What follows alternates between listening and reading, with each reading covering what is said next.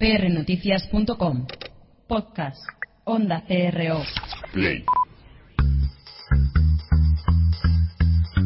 prnoticias.com y Onda CRO presentan Pasión y Talento.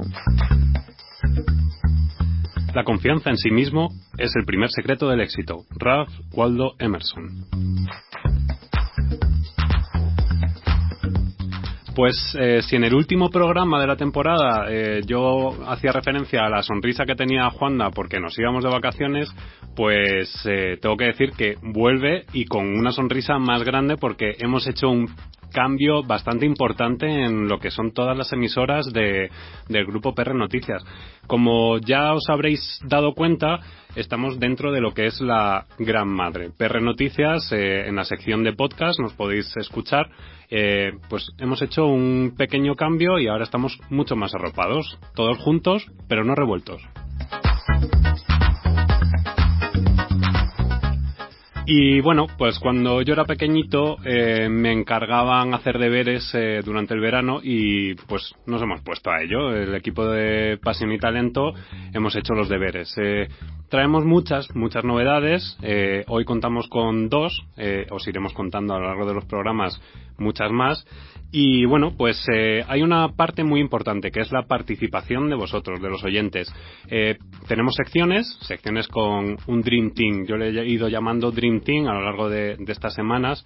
Y bueno, pues el Dream Team va a ir pasando cada semana por, por, las, por los micrófonos de Pasión y Talento hasta que se reúnan todos aquí, que yo no sé cómo vamos a entrar. Creo que Juanda van a tener que acompañarte ahí en, los controles. Eh, bueno, pues ese, ese Dream Team eh, forma eh, pues un universo nuevo, un universo nuevo de profesionales que ya han pasado por estos micrófonos, otros no, y otros han estado en otros micrófonos. Entonces, bueno, en eso consiste, en detectar el talento y atraerlo. Yo creo que no vamos a alargarnos mucho más, vamos a pasar a la sintonía de la primera eh, sección.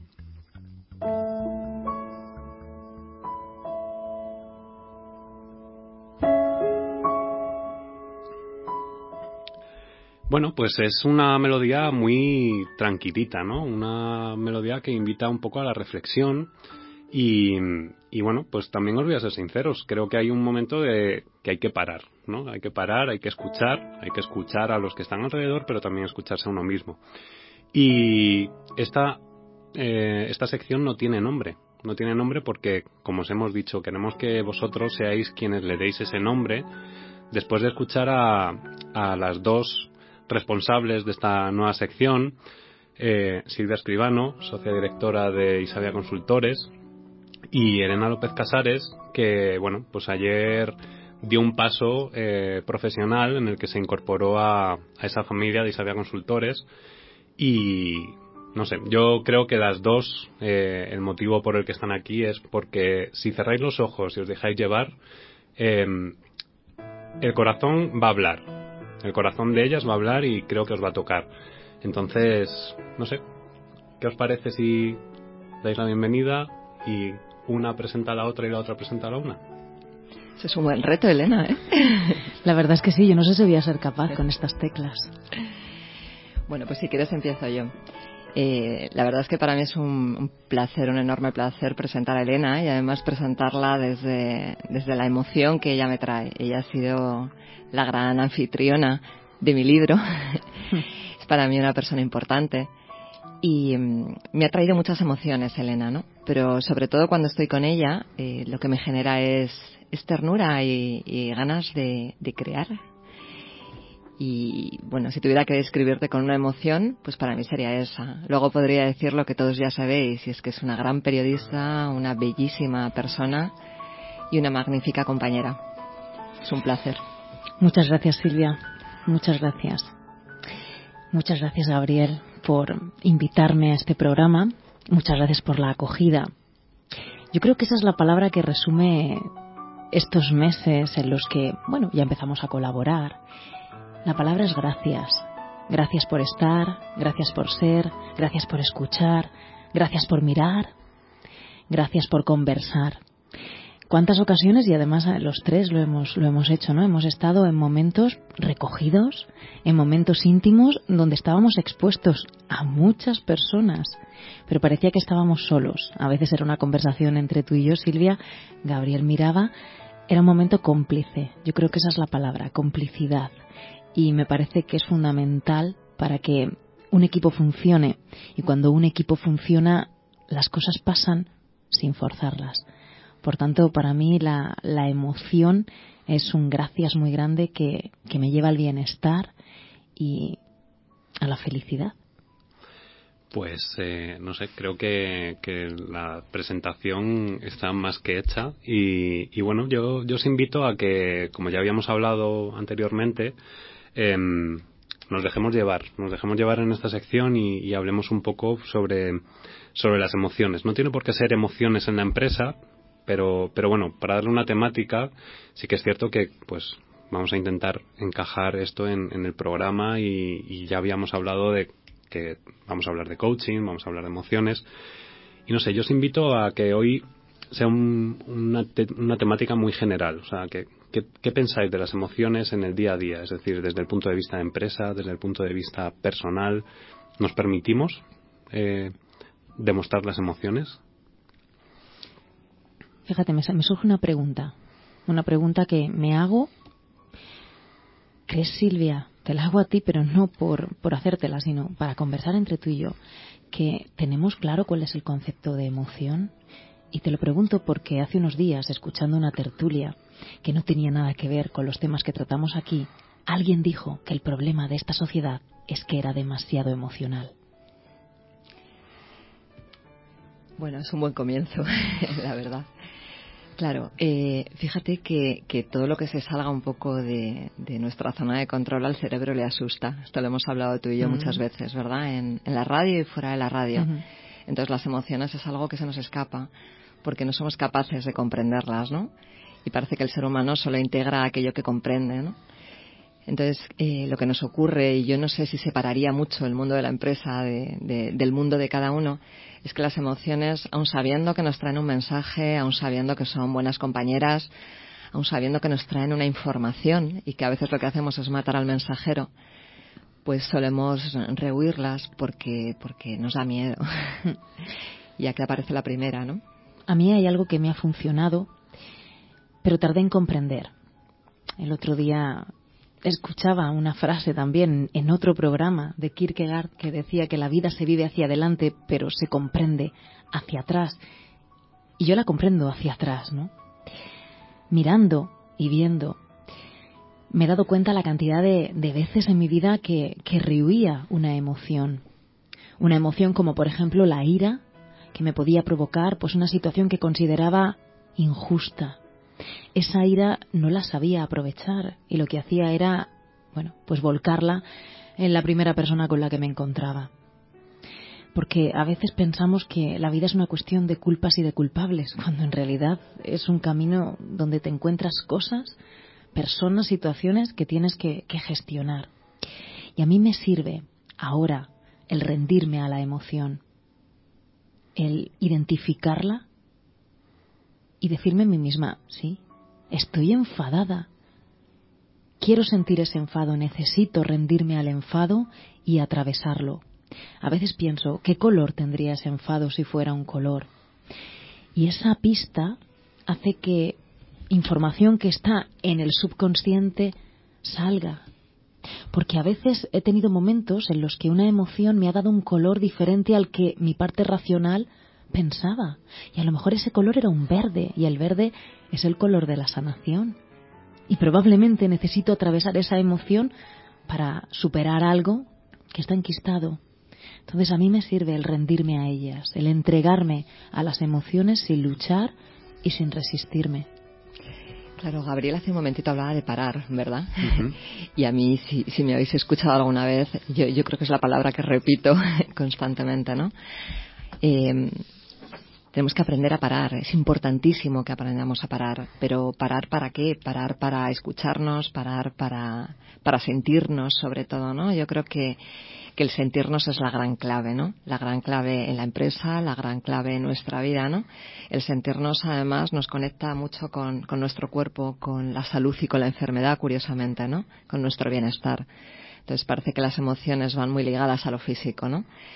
Y ayer hablaba con, con, con una gran maestra, ¿no? Eh, en todo esto del cuerpo, con una doctora, y me decía un poco esto, ¿no? Me decía que, que muchas veces por no escuchar el cuerpo, al final es el cuerpo el que se acaba quejando, ¿no? Y nos acaba sacando algo que previamente podíamos haber escuchado, ¿no? Entonces, eh, yo si pudiera dejar hoy algo pequeñito, sería que yo os invito a escuchar a, o te invito, os invito, ¿no? A escuchar a ese maestro interior, ¿no? Ese maestro que nos dice, párate, escúchate, mira a ver de dónde viene, ¿no? Acepta, como tú decías, Elena, esa, esa rabia, escúchala primero y luego mira a ver qué te trae, ¿no? Eh, escucha esa tristeza y mira a ver qué quiere decirte, mira a ver qué has perdido, quizá. Entonces, parar y escuchar ¿no? nuestras emociones para, para seguir avanzando. Sí, eh, me, me, surge el tema del trabajo con las emociones, porque si te rindes a ellas pero no haces nada con ellas, puedes caer en el papel de víctima que es propio de una actitud pasiva ante la vida. Si te resistes a la emoción, caes en la actitud agresiva que bueno pues está luchando constantemente contra todo lo que le rodea porque no comprende nada. Tanto la persona que es pasiva como la persona que es agresiva comparten el miedo, el miedo a vivir en definitiva, y la emoción es una expresión de vida. Si quieres vivir, tienes que entrar y trabajarla como tú dices, y se puede hacer. Yo os planteo una pregunta y, y perdonadme porque interrumpo, pero os planteo os planteo una pregunta. ¿Creéis que mm, nos enseñan desde pequeños a conocer nuestras emociones? ¿Nos enseñan? ¿Tenemos una educación emocional? Bueno, hasta ahora, Elena, a mí lo que me pide el cuerpo es decir que no. Por supuesto, a mí no me enseñaron. decir que no, ¿no? Eh, nuestra cultura ha sido una historia muy de razón, muy de pensar, ¿no? Muy de la mente, muy del intelecto, ¿no? Y de hecho, pues gran parte de las carreras universitarias y de la formación que tenemos, yo tengo dos peques, como sabéis, y, y es muy de estudiar, es muy de memorizar todavía, ¿no? No de, no de comprender, no de escucharse, ¿no? Entonces, como esto es algo que nos suele dar miedo, pues tendemos a evitarlo. Uh -huh. Y cuando somos más mayores y cuando estamos, cuando convivimos con empresas, o sea, con personas en la empresa o fuera de la empresa, lo que nos pasa es que como no sabemos cómo relacionarnos con ello, con la emoción, pues tendemos a evitarla, ¿no? Uh -huh. y, y, lo que hacemos es enquistarla, es enquistarla y que cuando salgan, salgan en un tono, pues probablemente mayor del que deberían.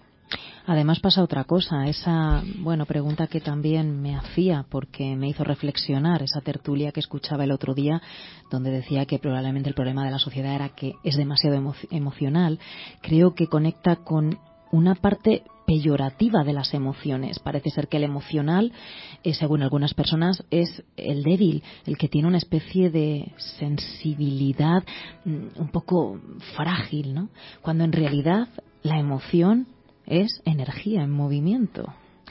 Y esa energía en movimiento es la que nos hace comprendernos como seres vulnerables. Y eso es grande, porque aquel que no se crea vulnerable se convierte en una especie de robot o en una especie de caballero con una armadura oxidada haciendo honor pues a ese libro tan interesante. La emoción es una reacción adaptativa ante las cosas que nos suceden en el entorno y probablemente en el caso, por ejemplo, de los entornos laborales, una ira le está diciendo a alguien que está tolerando cosas que ya no debe seguir tolerando o quizá le está diciendo cosas más concretas como que está sobrecargado de trabajo y podría liberarse de esa carga si confiara más en los demás y aprendiera a delegar, es decir, cuál es la carta, qué misiva te están enviando. Y ese es un trabajo, eh, que antes que has hablado de, de coaching, ¿no? Que se puede realizar con un facilitador, con un coach, pero también animaría a la gente a que probara por sí mismo para, para ver qué grado de autonomía tienen en esto de la gestión de las emociones. Yo os hago una pregunta. Eh, eh, hablabas ahora, Elena, de, de, bueno, pues que al final las emociones, cuando, cuando eres emocional dentro de una empresa, pues, hombre, te pueden ver como, como demasiado, yo le diría ñoño, ¿no? Por así decirlo, si es una emoción positiva, o demasiado sensible si es a lo mejor una emoción no tan positiva. Eh, ¿Estamos realmente culturalmente y empresarialmente, estamos eh, concienciados de que un equipo emocional puede funcionar mejor que uno no tan emocional, o sea, es decir, lo que decías de los robots, ¿no? De, ejecutar. Yo creo que estamos en ello. Estamos en un momento de bastante eh, conciencia y conciencia, ¿no? Y en mi opinión, eh, esta, esta etapa de transformación, ¿no? O de, de, crisis que hemos vivido, prefiero llamarla transformación, nos ha aportado, nos ha aportado vivir sin cosas que hasta ahora habíamos tenido nos ha invitado a, mirar un poquito más hacia adentro, ¿no? Y ver a qué, a qué cosas en la vida damos valor, ¿no? Y qué cosas son las importantes. Fíjate, Silvia, yo ahora que estabas diciendo esto, mm, bueno, nosotros en nuestra experiencia de, consultora, ¿verdad?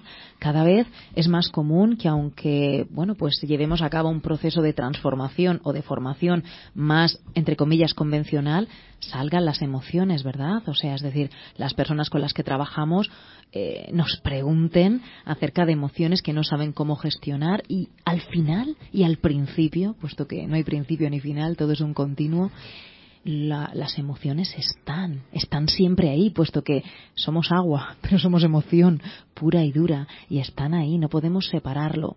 Si bien es cierto que lo que decía Gabriel, que una persona quizá a lo mejor demasiado emocional no puede gestionar un conflicto de forma fría cuando la ocasión lo requiere, también es cierto que una persona demasiado racional no puede tener en cuenta a las personas, ni observar, ni ser empático al 100%, si únicamente trabaja con ese hemisferio izquierdo que está fenomenal para analizar, para estructurar, para tomar decisiones.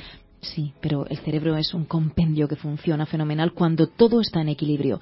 Yo creo que no se trata tanto del bando de los buenos y el bando de los malos. No es eso. Se trata de potenciar a aquellos soldados que no han sido entrenados tanto como los soldados de la razón. Bueno, y haciendo alusión a una competencia clave en las organizaciones, que es la, toma de decisiones, sí que la ciencia hoy lo que nos dice es que, las emociones se toman en un primer momento.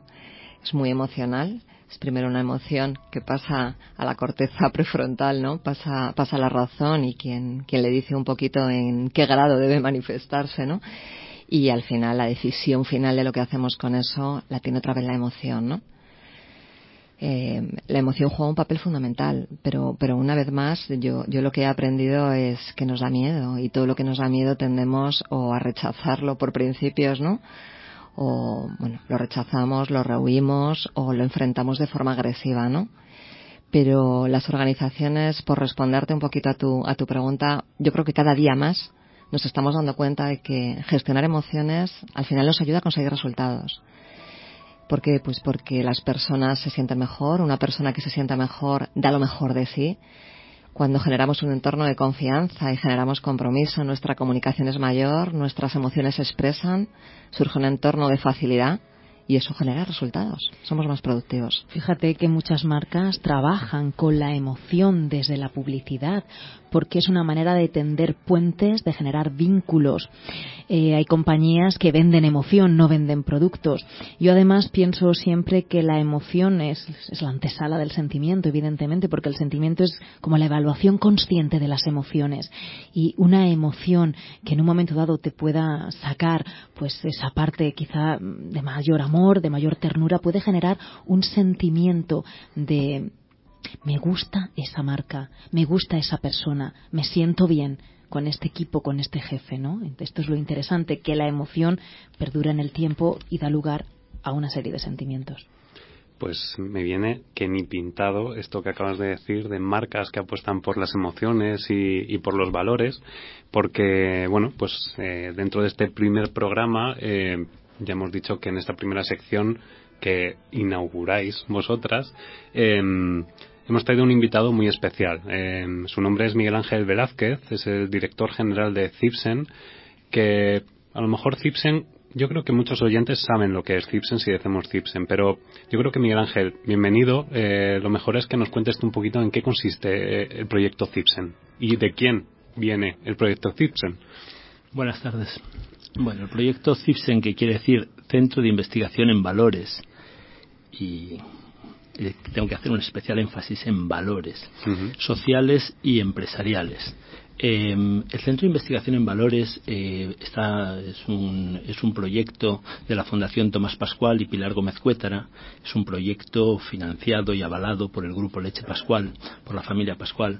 Y eh, el planteamiento es eh, cómo podemos transmitir valores a la sociedad, cómo podemos vivir en una sociedad en la que mm, haya un núcleo, haya un centro, pero haya un centro en la persona que decide eh, no me vale cualquier cosa, no quiero comportarme de cualquier manera, porque eh, cuando me comporto de cualquier manera ese no soy yo. Cuando me comporto de cualquier manera es el resultado pues de fuerzas externas que me están llevando posiblemente a hacer cosas que no quiero hacer, a moverme de una forma que no me apetece o que no quiero moverme.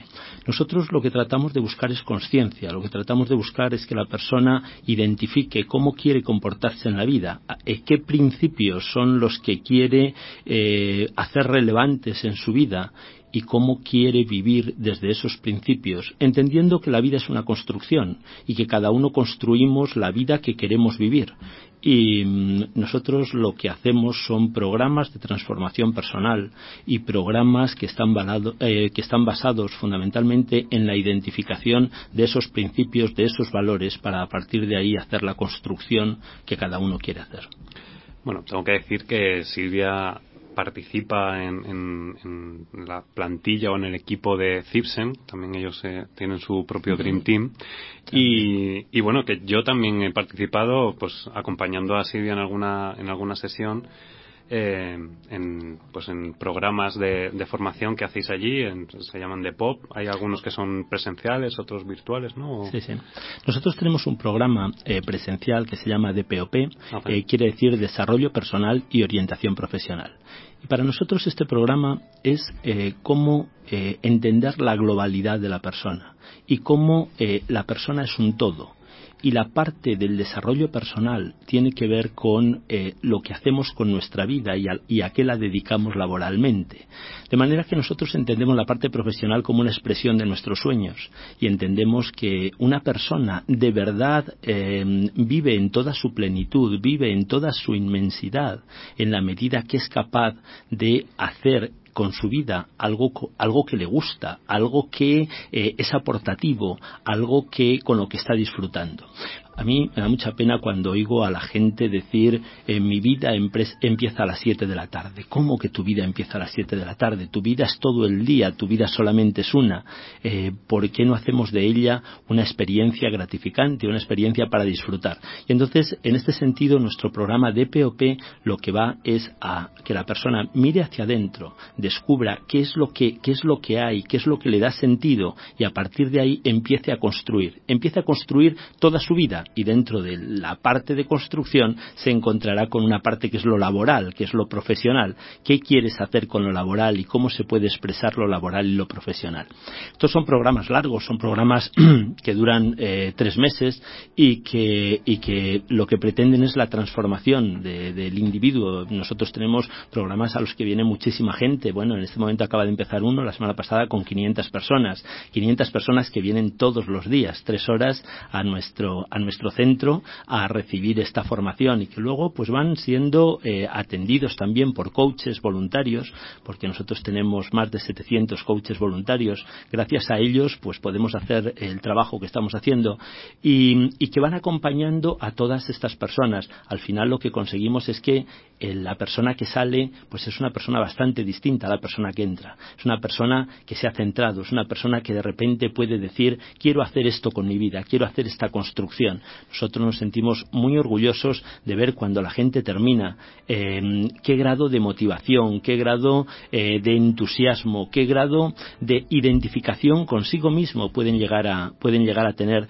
y cómo sus vidas cambian. Yo eh, estos días eh, me llegaba una noticia de Facebook Facebook de alumnos que hicieron nuestro programa como hace tres, cuatro años y todos coincidían en lo mismo, dando el me gusta, me gusta y poniendo comentarios. Mi vida cambió, mi vida tiene un antes y un después del eh, DPOP. Eh, y en definitiva, todo esto tiene que ver con lo que ha dicho Gabriel al principio, compararse, con dedicarse un tiempo a mirar hacia adentro. Vivimos demasiado aturdidos por el río que nos lleva, vivimos demasiado estresados en una sociedad que nos está conduciendo hacia muchos sitios que no sabemos evaluar si queremos estar o no queremos estar y de vez en cuando hay que parar, hay que mirar hacia adentro y hay que tomar una decisión, la decisión de qué quiero hacer con mi vida, cómo la quiero construir, qué persona quiero ser y a partir de ahí empezar a actuar. A mí me gustaría añadir, eh, bueno, de, cuando yo fui la primera vez a, eh, a eh, a mí me invitó Silvia, ¿no? Y me dijo, vente. No me dijo nada más, vente. Y yo salí de allí y mi primer comentario, o sea, mira, se me pone la piel de gallina, eh, fue, ¿qué es esto? O sea, ¿qué es esto? Pero en positivo, o sea, era un universo completamente distinto a lo que yo había vivido en toda mi carrera personal y profesional. O sea, veía gente abrazándose, llorando, eh, queriéndose, una energía, eh, que se me pone la piel de gallina de verdad. o sea que, y todo eso yo creo que es, que es una energía que es muy raro encontrar en, en, distintos grupos o, o, no sé, o en, incluso en organizaciones, ¿no? Eh, nosotros siempre en Isabia siempre lo decimos, ¿no?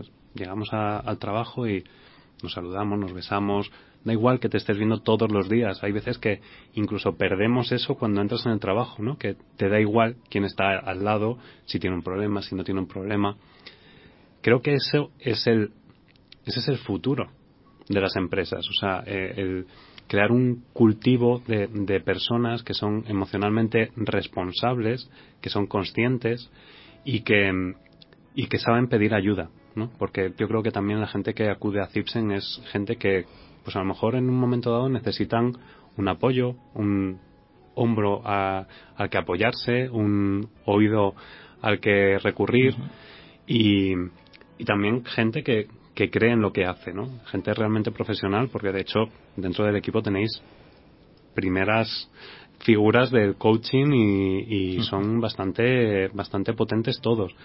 Entonces, no sé, yo creo que Silvia aquí tiene también parte de voz de, de su experiencia, ¿no? De lo que lo que te hace sentir Cirsen. Sí, yo aquí, hombre, eh, Miguel Ángel es un gran amigo con el que he compartido grandes vivencias, experiencias, emociones y muchos momentos de verdad. Eh, y a mí lo que me trae, Miguel Ángel lo que me suele traer son cosas de verdad y Cipsen es un universo de verdad. Entonces, eh, mi gran reto, pues yo trabajo la emoción del miedo, que es un gran reto, la verdad, es un gran reto para mí y, sé que es un gran reto para ellos, ¿no? Porque todos llegamos con muchos miedos, ¿no? Muchos miedos conocidos, muchos miedos que todavía no conocemos, pero se nos han hecho tan grandes que, no sabemos si los vamos a poder gestionar, ¿no? Y, yo siempre que salgo de allí, eh, tú lo sabes, Miguel Ángel, yo salgo, salgo eh, plenamente feliz, ¿no? Porque hemos sido capaces de conectar, no, no teorizamos prácticamente nada sino que hacemos un trabajo mediante el juego, mediante mucho recorte de revistas y de dibujos, ¿no? Lo que hacemos es conectar de verdad con nuestros miedos, ¿no? Con, con, las cosas que nos paralizan en este momento, con las cosas que nos atemorizan. Nos atrevemos a ponerle nombre. Nos atrevemos a decir qué pensamientos son los que tengo cuando estoy viviendo esto, ¿no? Cuando este miedo está conmigo, ¿no? Y cuáles son las sensaciones que me produce y en el cuerpo cómo lo siento, ¿no? Y de alguna manera lo que estamos haciendo es mirar al miedo cara a cara cuando miro a las personas y a las emociones cara a cara, me doy cuenta que no son tan grandes, que soy yo quien decide, ¿no? Que era un poco lo que tú traías, que soy yo el dueño de mi vida, que soy yo el que lo puedo gestionar y que en ese momento, pues, muy firme digo que quiero gestionar ese miedo y sigo, sigo adelante, ¿no? Entonces es un, es un momento precioso. Y luego, si me permites, tenemos otro momento muy especial, que es el cierre que, Miguel Ángel me, regaló, que lo hacemos juntos, ¿no? Y digo que me regaló porque ahí lo que conectamos es con, otra emoción preciosa, ¿no? Que es el amor. El amor a todos los niveles. Eh, es una jornada de cierre en la que hablamos de trascendencia, hablamos de ese propósito de vida que han ido construyendo cada uno de forma individual y en grupo durante estos tres meses y que al final lo que les invitamos es a hacerlo mucho más grande, ¿no? A conectarlo con, además de con ellos, por supuesto, con las personas que les rodean cada día y con algo mucho más grande que nos trasciende, ¿no? Que es el, si me permitís, el universo o la vida o, y donde nos sentimos parte del todo y sentimos que somos una parte del todo, pero una parte más, ¿no? Y, y, la emoción que se desprende y la que yo me llevo siempre es esa, ¿no? Es el amor con mayúsculas. Eh, Elena, yo creo que tú. Yo es que me estaban viniendo mucha información, no sé muy bien de dónde, Pero cuando tú te preguntas ¿qué es esto? Yo me he respondido a mí misma, ¿no? Lo que yo he vivido aquí, entre lo que decía Miguel Ángel, lo que ha contado Silvia, eso es humanidad. Decía Miguel Ángel antes, vivimos aturdidos, es cierto. Hablaba Silvia de que se conversa, se habla de lo que se siente. Y es verdad, porque cuando no aceptamos las emociones, cuando no aceptamos los sentimientos, cuando no aceptamos nuestras necesidades o no sabemos ni siquiera cuáles son ni nuestros deseos, ahí estamos rechazando al verdadero yo. Y cuando rechazamos al verdadero yo, construimos un yo falso y creemos que somos eso, cuando en realidad no somos ni por asomo eso que hemos decidido representar en la vida. Entonces, cuando tenemos miedo, el falso yo se refuerza y al final acabamos viviendo una vida escrita por un guionista que no somos nosotros. Qué pena. Recojo las palabras que tú has dicho, Miguel Ángel, qué pena. Es entonces cuando una persona es capaz de decir, yo comienzo a vivir a las siete. Pero fíjate, voy a dudar, no es verdad. Tampoco comienza a vivir a las siete. A las siete es cuando comienza a notar el gran vacío en toda su plenitud. Fíjate si es importante. Yo te quiero dar la enhorabuena por esa iniciativa. La verdad, yo me he abrumado con las cifras. 500 personas, 3 horas cada día, 700 coaches. Silvia allí, eso Imagínate 500 personas abrazándose. Eso ya es... Fíjate la energía que ahí se genera. Humanidad. me gustaría incluir también que, que, bueno, este sería el DPOP presencial, pero ya lanzasteis hace poco un DPOP virtual. Sí. Y, y fue como un pequeño piloto, ¿no? Por así decirlo. ¿Cuántos tenéis ahora de candidatos? Bueno, ahora estamos en la tercera edición, también acaba de aparecer esta semana. Eh, este mm, son dos horas diarias. El, el, objetivo del programa es exactamente el mismo que el presencial. Lo que pasa es que, bueno, queremos llegar a todo el mundo y de hecho con el DPOP eh, online estamos llegando, estamos llegando eh, prácticamente, bueno, no prácticamente, pero muchos de nuestros alumnos vienen de América. Eh, lo estamos emitiendo en directo de 7 a 9 de la tarde, eh, hora española, por supuesto y en este momento en el, en el online tenemos 140 personas. Han empezado en esta, en esta edición. Eh, es la tercera edición, las dos anteriores han sido pruebas piloto. Esta que ya va eh, y parece que es más definitiva, pues ya lo digo, tiene 140 personas. Esta que ya tiene 140, ya va rodando. Es, bueno, no, lo que quiero decir es que esta, esta, esto va a explosionar en algún momento. Y esto cuando, porque el DPOP empezó con muy poquita gente, DPOP empezó con 14 personas y entonces unos hablan a otros, otros hablan a otros y en este momento pues tenemos aproximadamente para empezar el programa unas 2.000 solicitudes.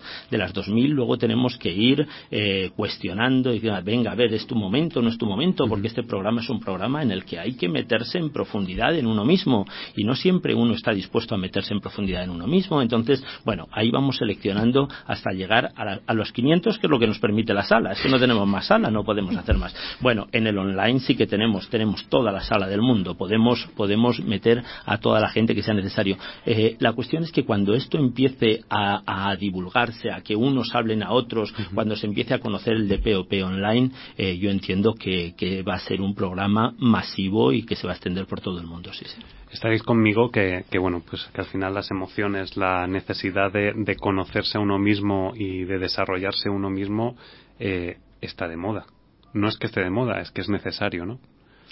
Claro, es que es necesario, es que es como mirar a una persona y quitarle un trozo, si no vemos las emociones, ¿no? Uh -huh.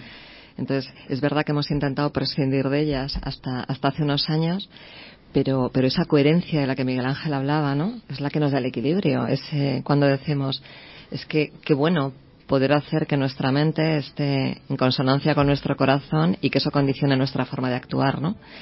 En mi opinión, eso habla de equilibrio, habla de plenitud y habla de, hacerte cargo de tu vida, ¿no? Habla de salud, mucha salud, salud mental, salud de todo tipo. Lo contrario sería como entregarnos a nuestras propias neurosis, ¿no? Es como meternos en ese bucle en el que todo nos parece una especie de torbellino sin salida, pero precisamente somos nosotros los que batimos esas olas para que se hagan más grandes. Si sales de ahí, claro, tienes que trabajar en otra dimensión. Por eso me parece muy acertado lo que dice Miguel Ángel y todo su equipo a esas personas que se acercan a ese programa. Tienes que entender que esto es un trabajo tuyo, una responsabilidad tuya, una toma de conciencia y que aquí venimos a realizar un esfuerzo extra porque vamos a meternos en dimensiones con las que no estamos acostumbrados a lidiar. Y ahí es donde entra un poco pues esa parte racional a boicotear todo el proceso. Por eso hay que ser muy fuerte y a la vez muy sensible. Si me permites una cosa aquí, como, como formador o como coach, ¿no? Eh, yo aquí lanzaría un mensaje. Qué importante es cuando trabajas con un grupo, bueno, tan grande como el de Cipsen o simplemente con una persona, ¿no?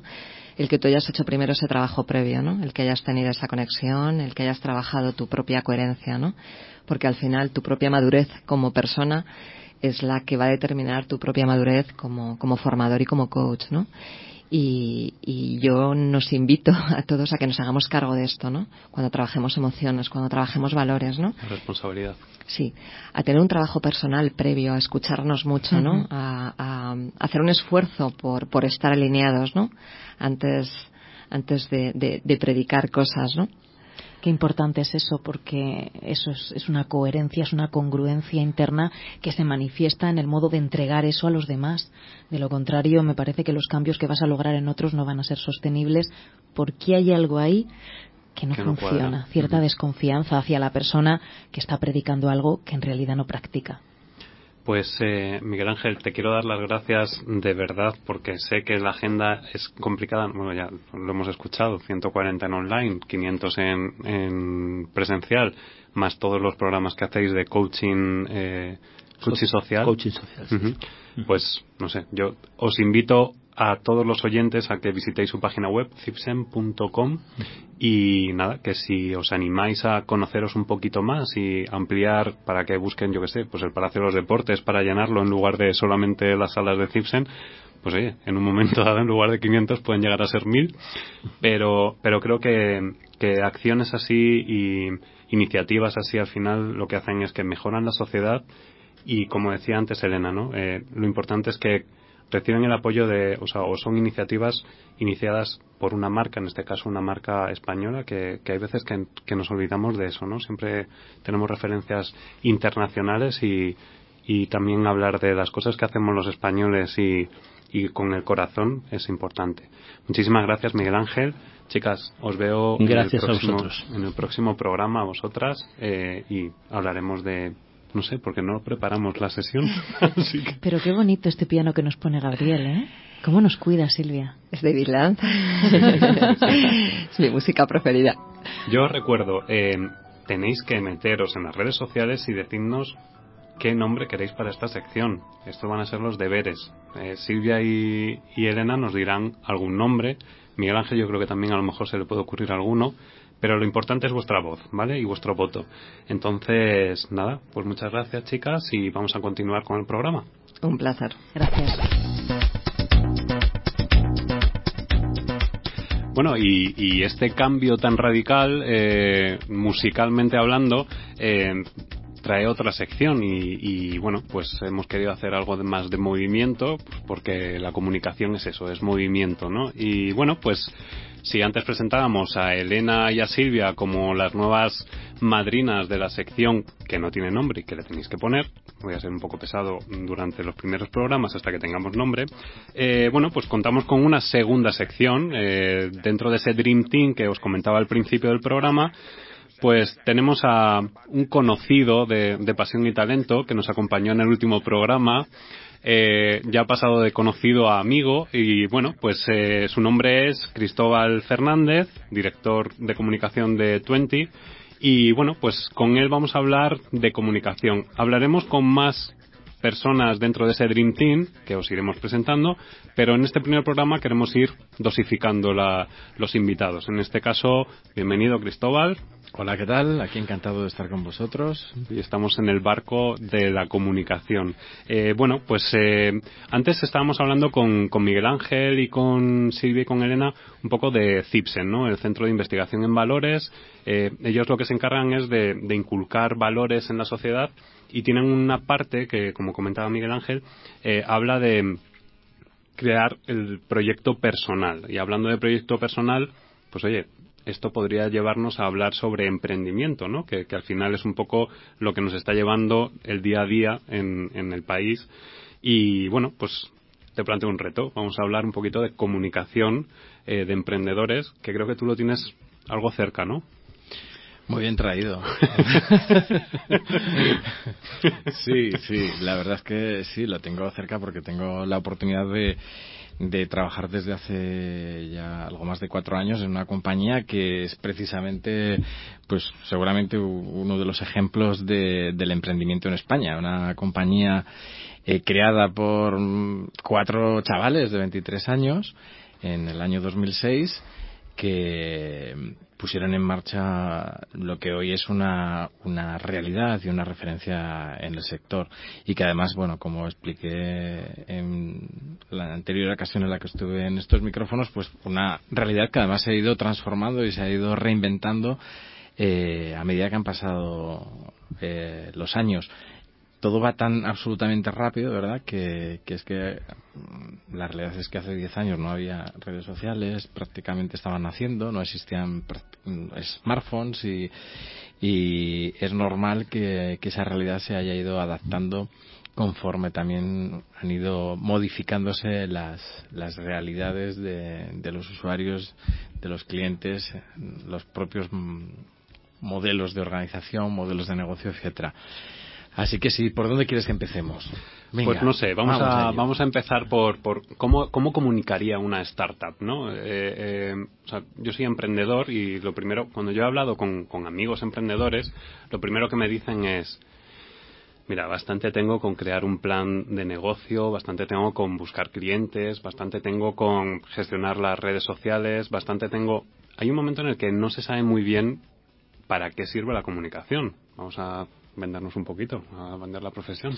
Ya, bueno, es verdad que, que, estas mujeres y hombres orquesta que hacen de todo, que, pues deberían eh, interiorizar, deberían asumir que dentro de sus múltiples tareas, pues también tienen que dejar un espacio eh, para, para la comunicación dentro de sus tareas eh, semanales, sino diarias.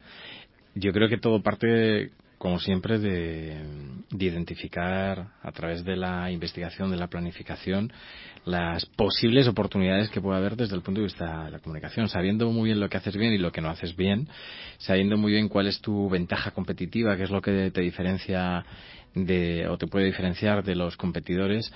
Eh, y a veces eh, por no decir casi siempre, es muy útil eh, contar con la ayuda externa, con gente que te pueda asesorar, gente que te pueda ayudar a identificar pues a lo mejor algo tan evidente para los demás y a lo mejor no tan evidente para ti que se puede convertir en una palanca, una herramienta eh, de comunicación muy potente, pues ligado, pues por ejemplo, pues a, pues a, un aspecto curioso de tu currículum, a un aspecto que pueda convertirse desde el punto de vista de la comunicación en, un hecho noticioso. Entonces, Fíjate, yo creo que hay veces que, los emprendedores, cuando, cuando se encuentran ante la situación eh, de, desarrollar esa comunicación, van un poco como dando tiros al aire sin, sin saber muy bien hacia dónde van, ¿no? Es decir, hay gente que se dedica a las redes sociales y dice, bueno, voy a tener perfil en Facebook, en Twitter, en LinkedIn, en Instagram, en Google Plus, en tal, en cual, no sé qué, no sé cuánto.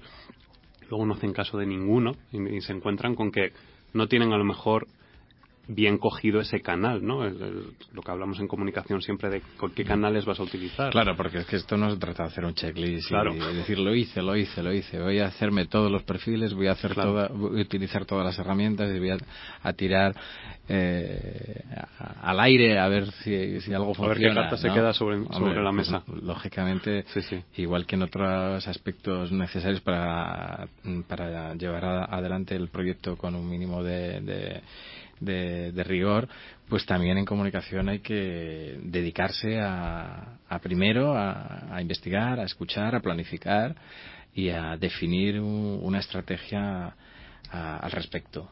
Yo no creo eh, en absoluto. Bueno, a veces suena la flauta y funciona, pero no creo en lo de implementar directamente, ¿no? Eh, mm. Te ha saltado un par de, pasos importantes, ¿no? Yo creo importante escuchar, ¿eh? escuchar en el sentido eh, científico, que es la pues es investigar, exactamente, es, conocer el mercado, es eh, saber qué, qué, se dice, qué no se dice del sector, de, del producto que tienes entre manos o del sector en el que vas a empezar a, a, desarrollar tu, tu labor. A partir de ahí, una segunda etapa es la de, de planificar estratégicamente, y ya la tercera es la de implementar, que es la que estabas comentando tú, ¿no? Y bueno, voy a abrir los, perfiles en redes sociales, ¿no? Pues es que a lo mejor no hay que abrir los perfiles en redes sociales. Eh, a lo mejor te hace falta hacer una buena campaña de relaciones públicas y organizar un evento y una... Claro, hay que ver muy bien eh, quién es tu público, cuál es tu mercado, cuál es eh, la mejor forma de llegar a, tus públicos. Hombre, es verdad que hoy día, pues... Mm, es bastante eh, extraño ya que haya algún sector o algún público en el que no puedas trabajar también con ellos a través de, por ejemplo, de redes sociales. Pero no, no siempre, ¿eh? no siempre. Hay determinados públicos donde a lo mejor es, además, dentro de esa propia estrategia, eh, necesario apalancarse más en, en, una red social profesional o a lo mejor mm, te interesa más eh, construir contenidos mm, desde el punto de vista de, del posicionamiento SEO depende de, cuál sea tu actividad cuál sea tu tu tu ámbito, cuál sea tu producto y cuáles sean tus objetivos de, de comunicación. Y en función de eso pues te tocará en tercer lugar en esa fase 3 implementar una u otra eh, estrategia previamente planificada y previamente sostenida sobre hmm. una eh, investigación eh, al respecto. Y la cuarta etapa que no, dejemos, no podemos dejar de lado y que además cierra el ciclo, pues es la de medir volver a investigar si estamos ese caballo de batalla medir si lo que estamos haciendo pues eh, se ajusta desde el punto de vista de los resultados a, lo que pretendíamos ¿no? y, hmm. y, en ese ciclo pues volver a a reajustar si es necesario y volver a, planificar de nuevo y volver a reajustar y, sí, eso yo, engrasar esta máquina, ¿no? Pero... yo creo que eso es importante, o sea, tener el concepto de, bueno, yo creo que el emprendedor también tiene como una, una mente completamente distinta a lo que es la empresa tradicional, ¿no? Es como más flexible en ese sentido y tal. Entonces, hay que abandonar a lo mejor ese inmovilismo, por así decirlo, de, desde el punto de vista comunicativo, ¿no? De decir, bueno, comunicativo y también empresarial, pero el, emprendedor al final lo que necesita es fluir, ¿no? Fluir, movilizarse y, adaptarse. Últimamente yo hablo mucho de, fluir y de adaptarse en, en, Isabia. Eh, porque es adaptarse al entorno, es decir, tú tienes que ver si tu producto está funcionando y por qué no está funcionando, lo que decías tú, ¿no? El estudio ese previo de, bueno, voy a primero a, a tantear con amigos, con personas cercanas que van a ser algunos, tu madre te va a decir que está todo perfecto, fenomenal y estupendo, pero también necesitas las críticas constructivas para mejorar y, evidentemente que no te regalen el oído, sino que te hagan mejorar y forzarte, ¿no? De, eso. Exactamente, yo creo que, lo que se trata es de, dotar de, un cuerpo mínimamente riguroso las acciones que se desarrollan en este ámbito. Yo creo que hay una oportunidad de todas formas súper interesante y es que en el ámbito del emprendimiento venimos de un ámbito muy personal, muy humano. Mm que se acerca a, sectores, a ámbitos eh, que pues, puede estar más o menos profesionalizados, con estructuras más o menos complejas.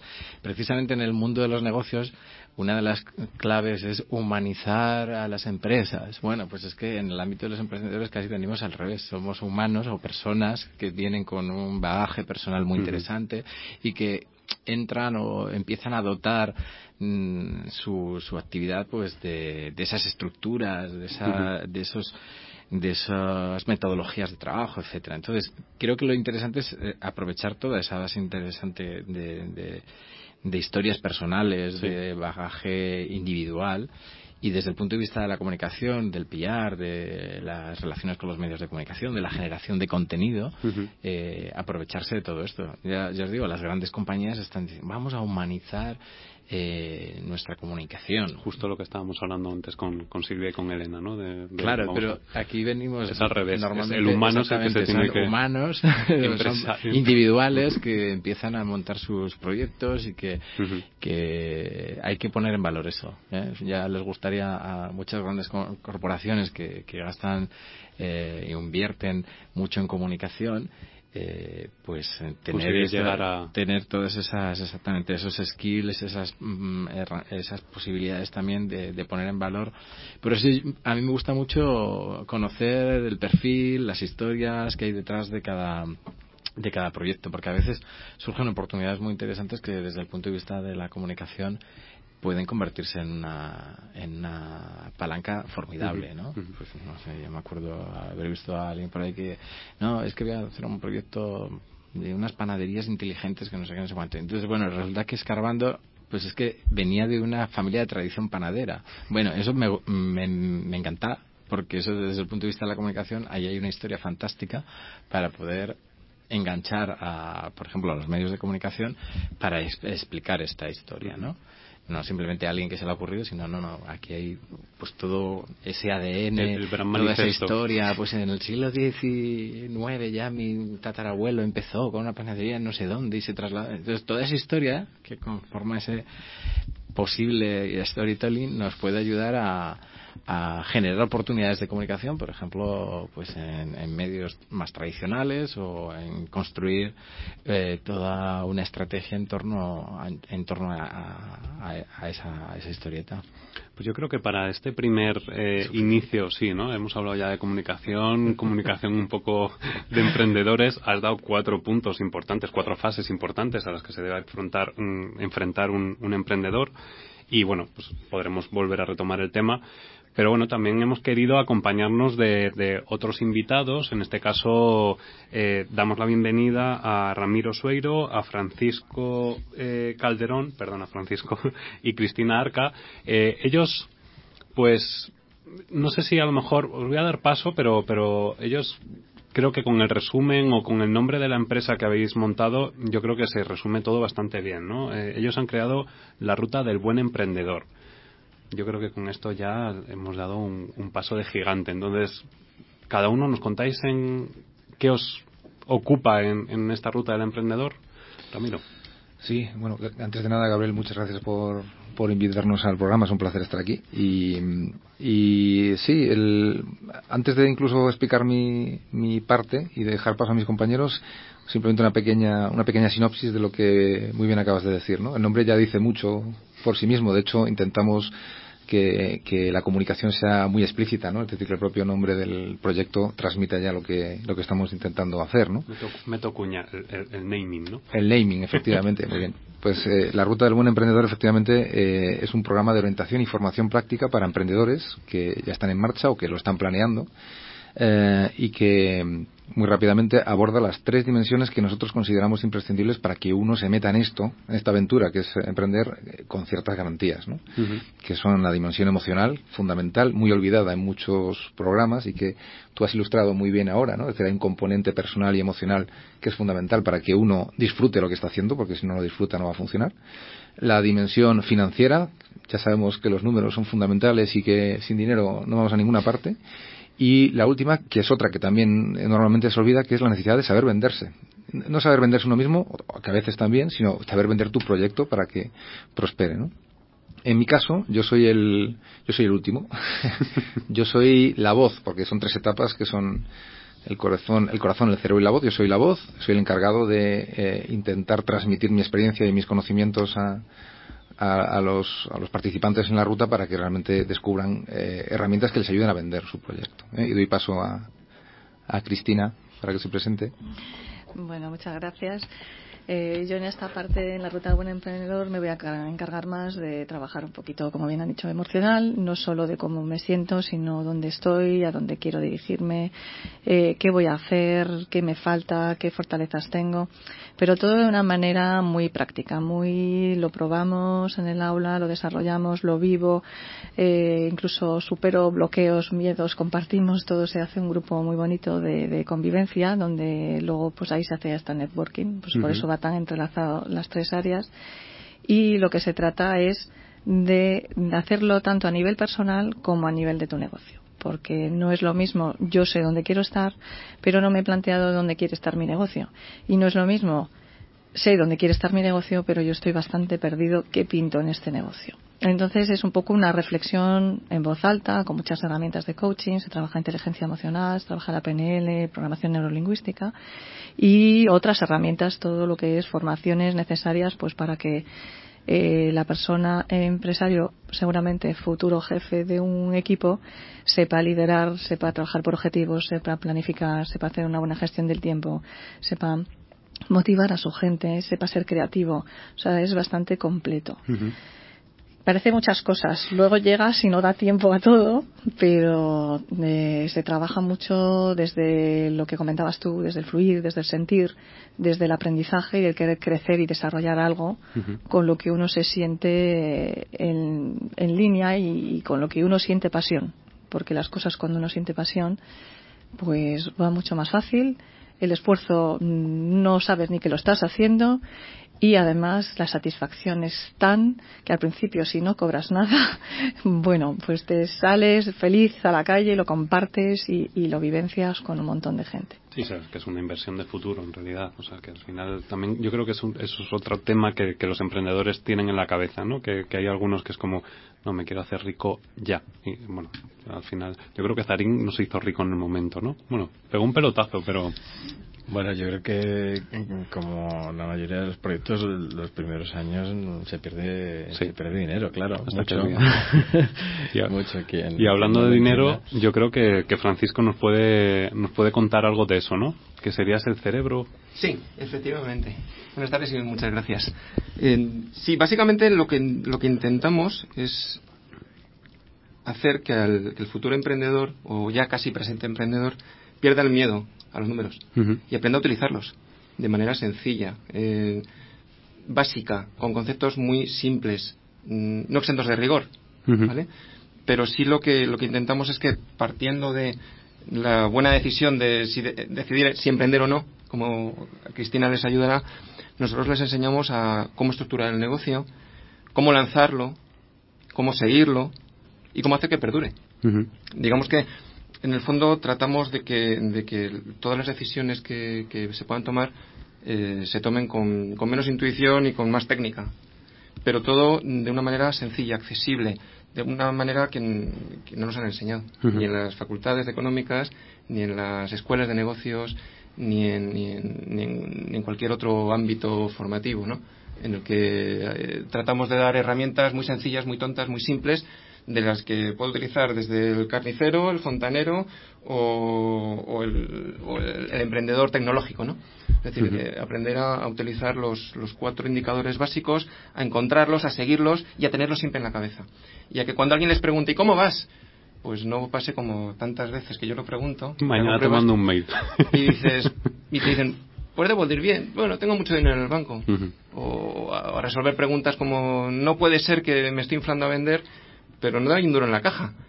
Y, no, es difícil de entender, pero si no te lo han enseñado de una manera sencilla y rápida e intuitiva, pues es imposible. Por ejemplo, les enseñamos a hacer un business plan, pero que les sirve.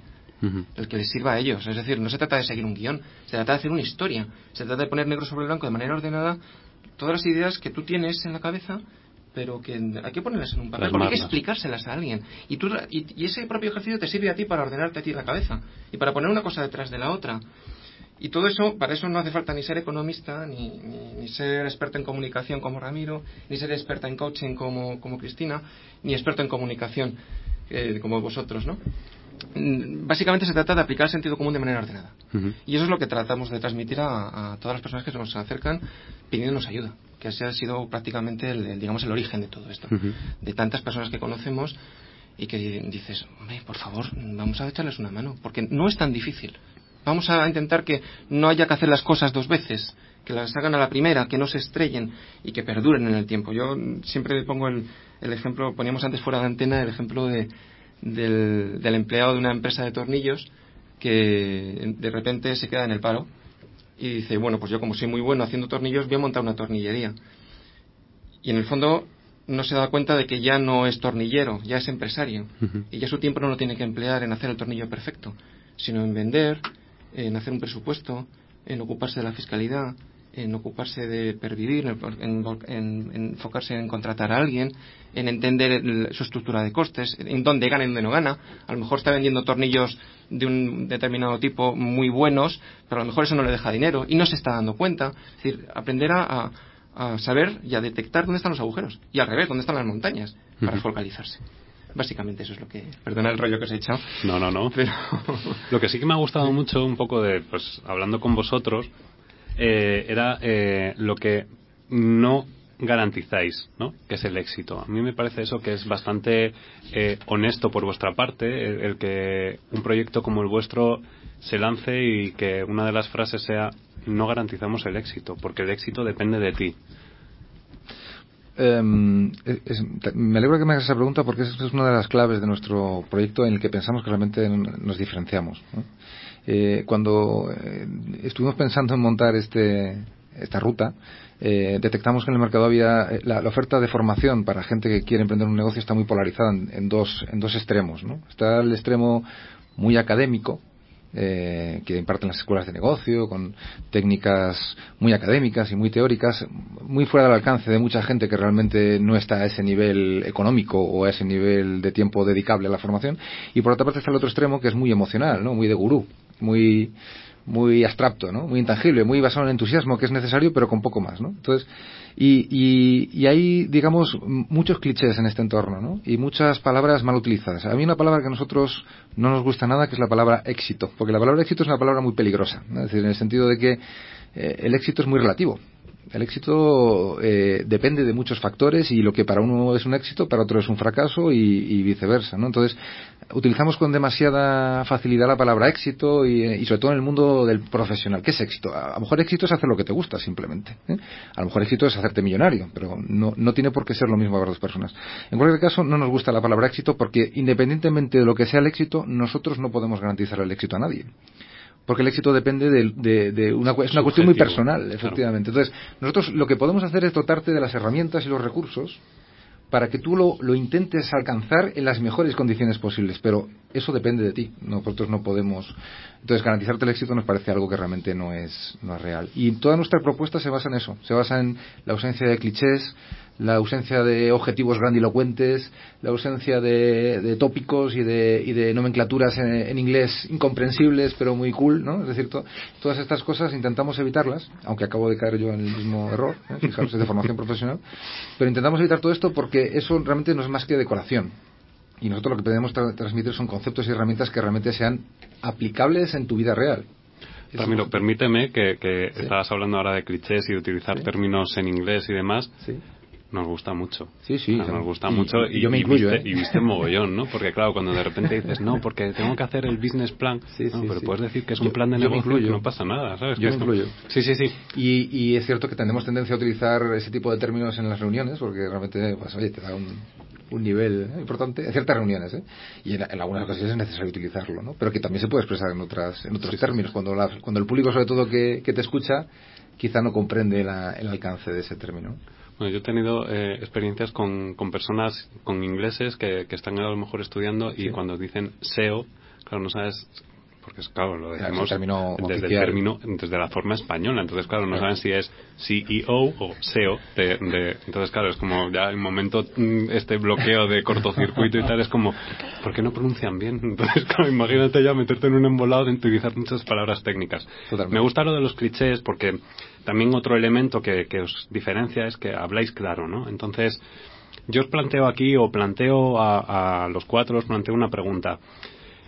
Eh, un emprendedor al final lo que busca también es financiación, ¿no? Entonces, bueno, pues están planes como el de la Comunidad de Madrid, ¿no? Con eh, no, eh, Emprende. Emprende, sí. Eh, y otros, eh, pues esto, ayudas ah. que, que, se ofrecen a, a, a los emprendedores. Y claro, tú ves a veces un poco los requerimientos que piden y dices...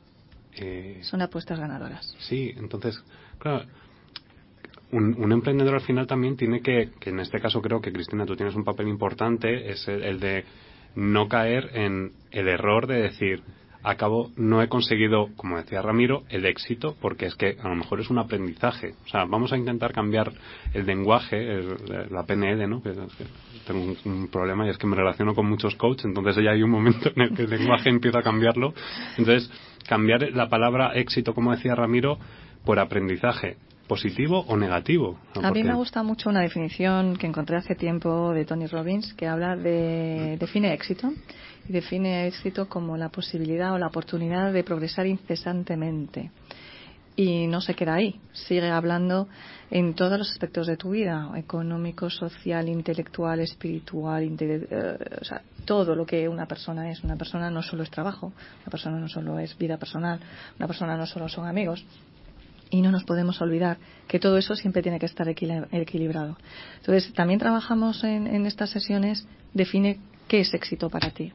De previo trabajo, previo unos, unas sesiones de trabajo, unas reflexiones, porque desde ahí no todo el mundo es lo mismo el sentirme feliz cuando decimos, yo es que quiero ser feliz.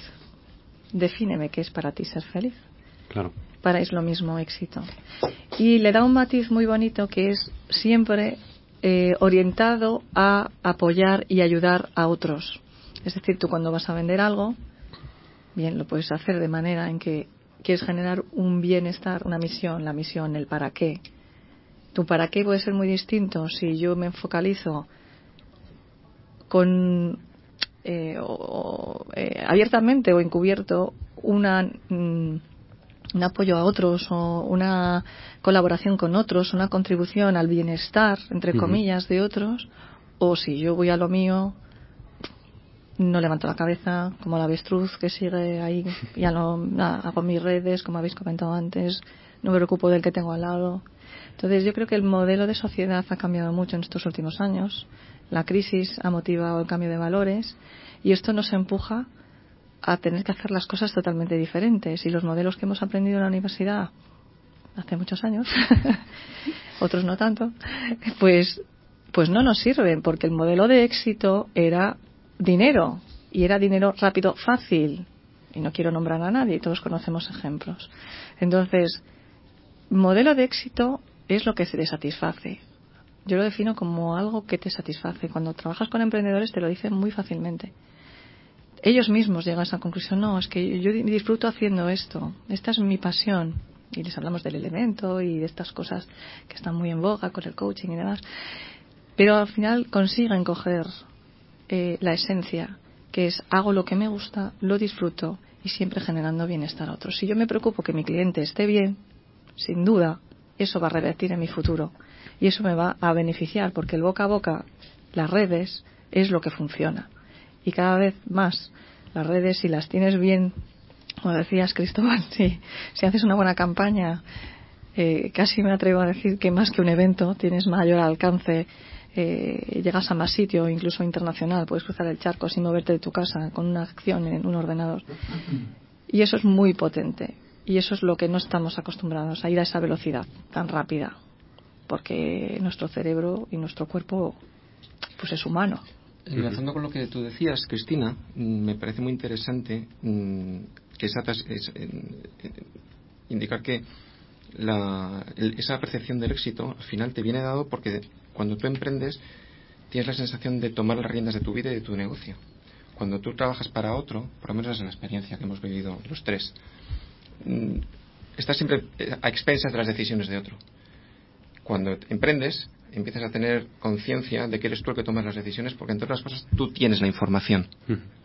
Y, si tú estás dotado de las herramientas suficientes como para tú tomar las riendas de tu propio negocio, para entenderlo, para contarlo, para seguirlo y para acercarte a tus clientes, mm, tú al final estás siendo el dueño de toda esa actividad y eso da una enorme satisfacción. Y para mí eso sí que es éxito.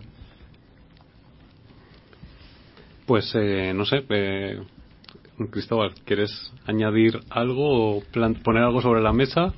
Mm, la verdad es que es, un tema eh, que ya nos vamos a meter en, en derroteros eh, filosóficos, porque hablar de qué es para ti la felicidad es, tela. Pero estoy totalmente de acuerdo con, con, Cristina, que, que esa medida o ese concepto de lo que es el éxito tal vez hay que hay que hay que revisarlo eh, yo creo que hay una presión excesiva, ¿no? De que todos tenemos que, que triunfar y todos tenemos que, hmm. que, que ganar.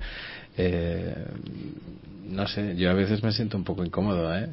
en esta en esta en esta sociedad donde parece que estamos en, una carrera por todos triunfar, todos ganar y todos eh, tener más que el, que el al lado, ¿no? Entonces, ah, yo creo que, hay, al final hay que plantearse el vivir y, vivir bien, tranquilo y de la... Bueno, de, esto, de hecho, hemos hablado de esto ya tú y yo. sobre eso. Sí, sí.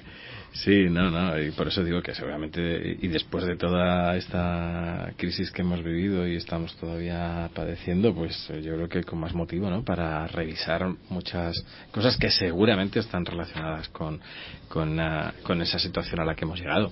Así que bienvenido sea definir y reconsiderar todos estos aspectos para realmente tener más sencillo ser felices, porque claro, si ser feliz eh, implica alcanzar estos listones tan altos, pues eh, me veo que estamos todos condenados a no serlo. Nadie va a ser Mark Zuckerberg eh, constantemente. Parece que todos los emprendedores tienen que ser Mark Zuckerberg y todos. Se trata de que, de que seguramente estamos viendo una época de transición en estos, no sé si 15, 20, 30 años. Estamos pasando de, de que nos han enseñado a estudiar mucho a sacarnos un título, a hacer un, currículo perfecto, a ir a entrevistas y a conseguir un trabajo. Y de repente todo eso se ha venido abajo, desde mi punto de vista. Entonces ahora hay que darles herramientas a la gente que están en ese momento de transición en el que dicen, oye, esto que me han, para lo que me han preparado, esto ya no sirve. ¿Qué hago ahora? Y entonces, claro, no hay, no hay las estructuras de formación de estatales y públicas, etcétera, no están preparadas para ello, porque no están preparadas las propias personas. O sea, hay muchas personas que están eh, enseñando eh, eh, temas de emprendimiento que no han emprendido nunca, que nunca se han enfrentado desgraciadamente. Y entonces por eso nosotros queremos queremos enfocar el problema desde este punto de vista. Es decir no se trata de hacer un estudio de un, montón de casos en nuestro curso no al revés. El caso es el de cada uno propio. Y para cada caso les damos las herramientas que pueden utilizar cada día en su casa. Desde una hoja de cálculo un cuadrante de flujo de dinero eh, un plan de comunicación etcétera. Eh, de eso se trata, de hacer cosas concretas que rompan un poco y que den un poco de ayuda a toda esta gente que ahora mismo está perdida. Yo, yo creo que, que tiene toda la razón porque yo, yo estoy en la, en la universidad, ah, bueno, como el rector me, me escuche, pues me, me, tirará las orejas, pero creo que no estoy diciendo nada del otro mundo. Eh, es, eh, yo estoy en la Complutense como profesor asociado y claro, soy plenamente consciente porque lo veo en el día a día, ¿no? que realmente los modelos curriculares no responden a, la realidad que tenemos hoy día. Entonces estamos eh, impartiendo materias y hay un diseño curricular que, que, no se ajusta en absoluto a la realidad del, del, del 2015. Entonces, iniciativas como la ruta del buen emprendedor pues vienen precisamente a, cubrir pues muchísimos de esos aspectos que en, la universidad efectivamente nadie nos, nos, ha enseñado no evitar los, titulitis los aspectos que, que, cubren ellos a mí me parece muy interesante porque efectivamente eh, y mis alumnos lo veo, que, que salen eh, sin, sin, trabajar muchos de estos aspectos que hoy día son absolutamente eh, clave, ¿no? Eh, tener en cuenta pues todos esos aspectos que se trabaja desde, desde el coaching o todos esos aspectos relacionados con con, los, con, con, esa parte de negocio. Por ejemplo, yo, yo estoy en la Facultad de Ciencias de la Información, pues mm, mis, mis alumnos no tienen, eh, sí, tienen empresa, pero realmente eh, no se está explicando cómo llevar tu propio negocio. Se explica pues cómo funcionan las estructuras de, de las grandes corporaciones y poco más. Entonces, realmente sí, tenemos que, que, adaptarnos y mientras esto llega, pues seguramente nos habremos adaptado y la realidad nos habrá de nuevo eh, superado. Así que, oye, pues bienvenido a iniciativas como la vuestra, que creo que además cubre muy bien los tres ámbitos. Pues eh, chicos, nos vamos de tiempo, entonces hay que acabar. os invitamos a que volváis. Os invitamos a que volváis y que, bueno, pues que esta ruta del emprendedor nos aporte un poquito más y si queréis podemos entrar en algún proyecto o incluso os invitamos a que traigáis algún eh, participante dentro del proyecto para que nos cuente su o pueda conseguir posibles inversores, ¿no? Em, de nuevo, os agradezco la, asistencia, Cristóbal. Nosotros nos vemos en la siguiente sección, en el siguiente programa. Muchísimas gracias, aquí Volveremos a hablar de comunicación. Y nada, a vosotros os esperamos en el próximo programa, la semana que viene. Eh, os recordamos que hemos cambiado la dirección. Ya estamos dentro del grupo PR Noticias, en la sección de podcast. Y allí, pues nada, directamente os vais a Pasión y Talento, descargáis y escucháis cuando queráis. Muchas gracias y recordad, hagamos de la utopía una realidad.